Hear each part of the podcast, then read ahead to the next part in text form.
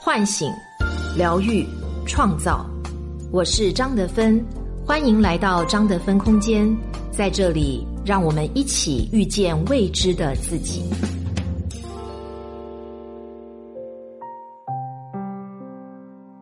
大家好，我是今天的心灵陪伴者雪冬，和你相遇在张德芬空间。今天跟大家分享的主题关于分不了手如何自救。作者：富人。这些年我是怎么对你的？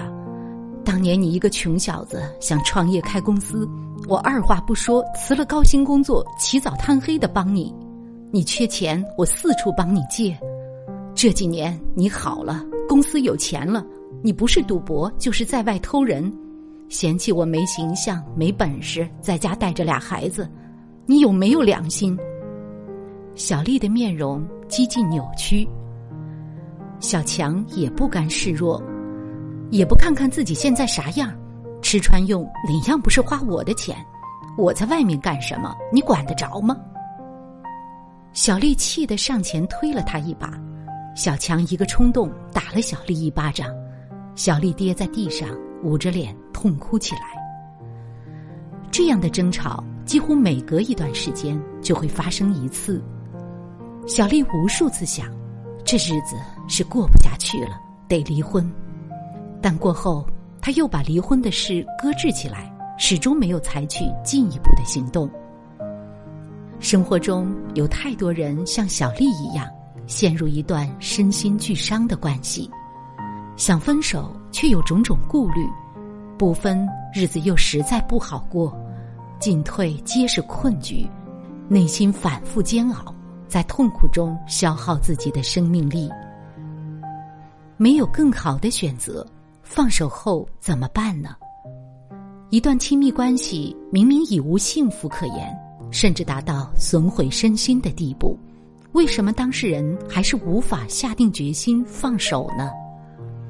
我们总在追求最好的结果，相互依赖理论认为，我们总在追求可能的最好结果。心理学上有一个替代的比较水平概念，简写为 CL-out。替代的比较水平是说，如果我们抛弃目前的亲密关系，而转头可以选择的更好的伴侣或情景，所能得到的交往结果。根据相互依赖理论。即使我们对自己目前的亲密关系不太满意，在没有更好的替代选择出现之前，我们也不可能脱离现在的关系。所以，尽管小丽的现实处境非常痛苦，但置身其中的她认为，一旦离开，情况会更糟。也就是 C L out 不明确或主观上认为较低时，她就不会选择离开。比起得到。我们更在意失去。心理学认为，人类天生就对失去有着根深蒂固的厌恶情结。人在进入一段关系后，必定会有或多或少的投入，投入越大，关系破裂时就会认为自己失去越多。这个失去不仅仅是有形的物品，比如房子、车、家具等，也有无形的心理上的失去。比如孩子的抚养、共同的人际关系、亲朋好友的关爱和尊重等。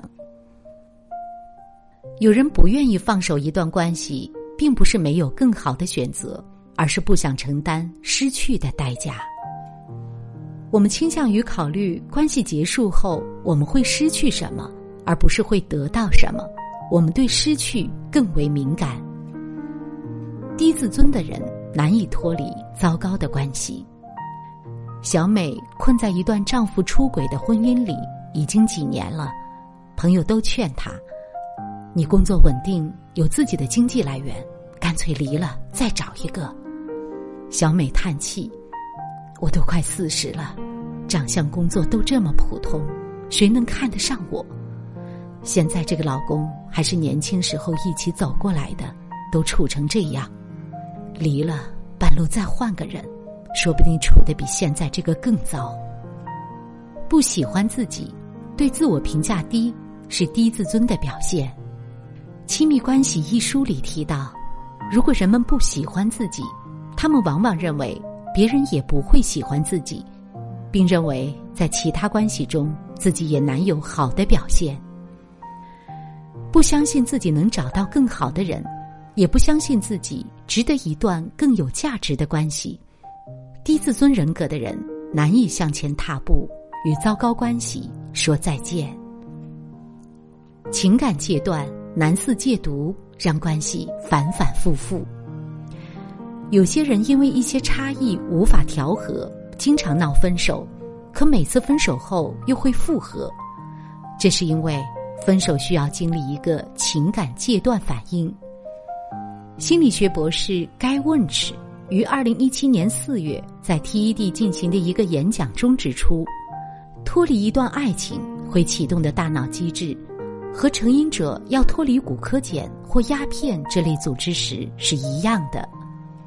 换言之，分手就像戒毒，不仅要承受心理上的巨大落差，甚至需要对抗大脑的神经反应。这时就会产生一种强烈的想摆脱低落状态的需求。重新回到熟悉的关系里。然而，这样的复合并不能让关系中的问题得到解决，所以就陷入了反复分手、反复复合的困局。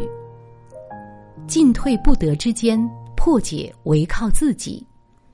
上面我们分析了无法从一段糟糕关系中果断走出的四个主要原因：没有更好的选择，对投入失去的不舍。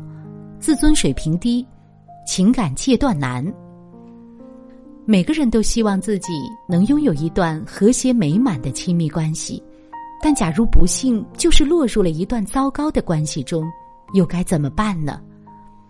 一，建立清晰的自我认知。当我们对自己多一份了解，对生活就多一份掌控，对选择就多一份坚定。网友阿芬。名校毕业后嫁了个有钱老公，但男人个性强势，控制欲十足。结婚后不许阿芬出门工作，也不许她与异性来往，还必须得生出儿子。我觉得自己活得不像人，像个工具。阿芬这样描述自己在婚姻里的感受：当她把离婚的想法告诉父母时，换来的不是理解，而是指责。多少人想嫁个有钱男人都找不到，你吃喝不愁还不知足。再说，女人不生儿子，那还叫女人吗？阿芬便陷入一种两难的境地：不离活得憋屈，离压力大。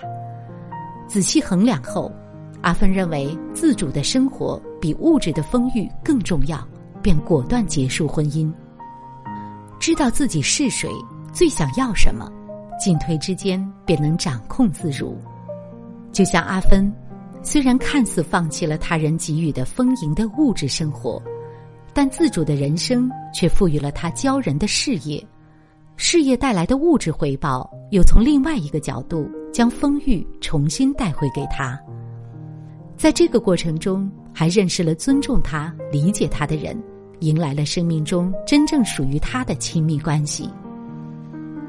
很多时候，我们难以做出决定，是因为对自我缺乏认知，内心真实的声音被周围的纷杂淹没，失去了真实的自我，才会在各种欲望、观念里纠结挣扎。认清自己是解决所有困境的利剑。二，提高自己在关系中的实力。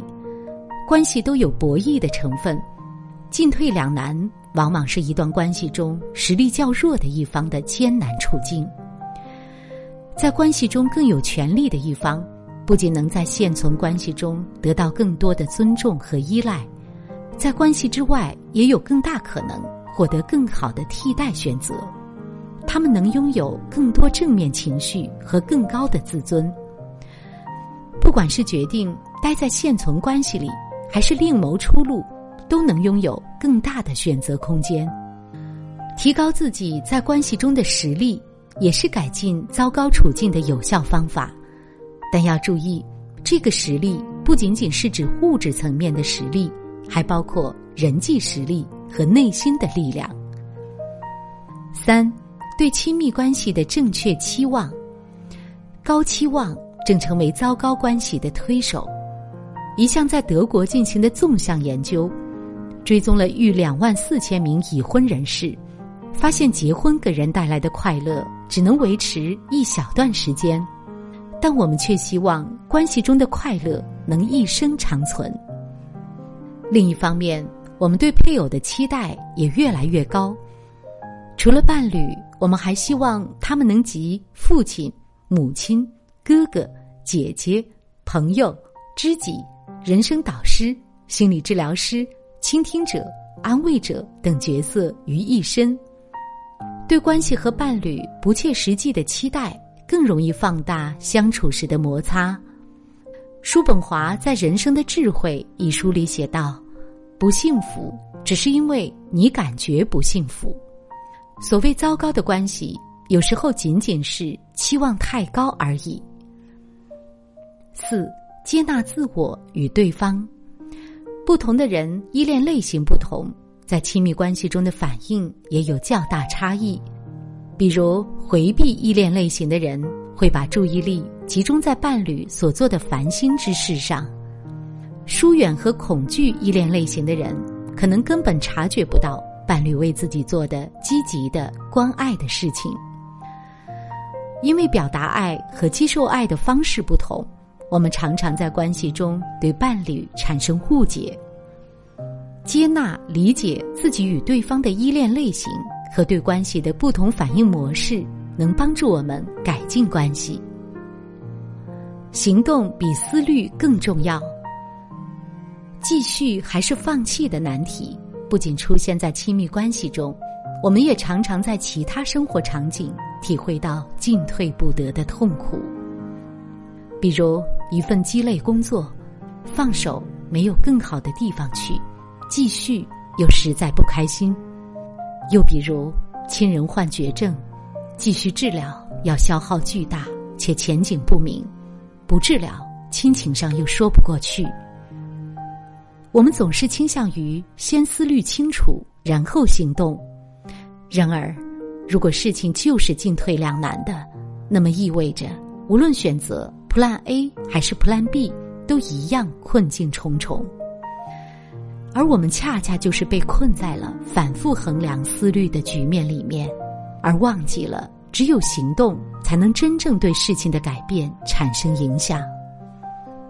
与其反复思虑，不如根据实际情况用行动来化解困局。也有人做出决定后，因各种困难想起被自己放弃的另一条路。而饱受心理折磨。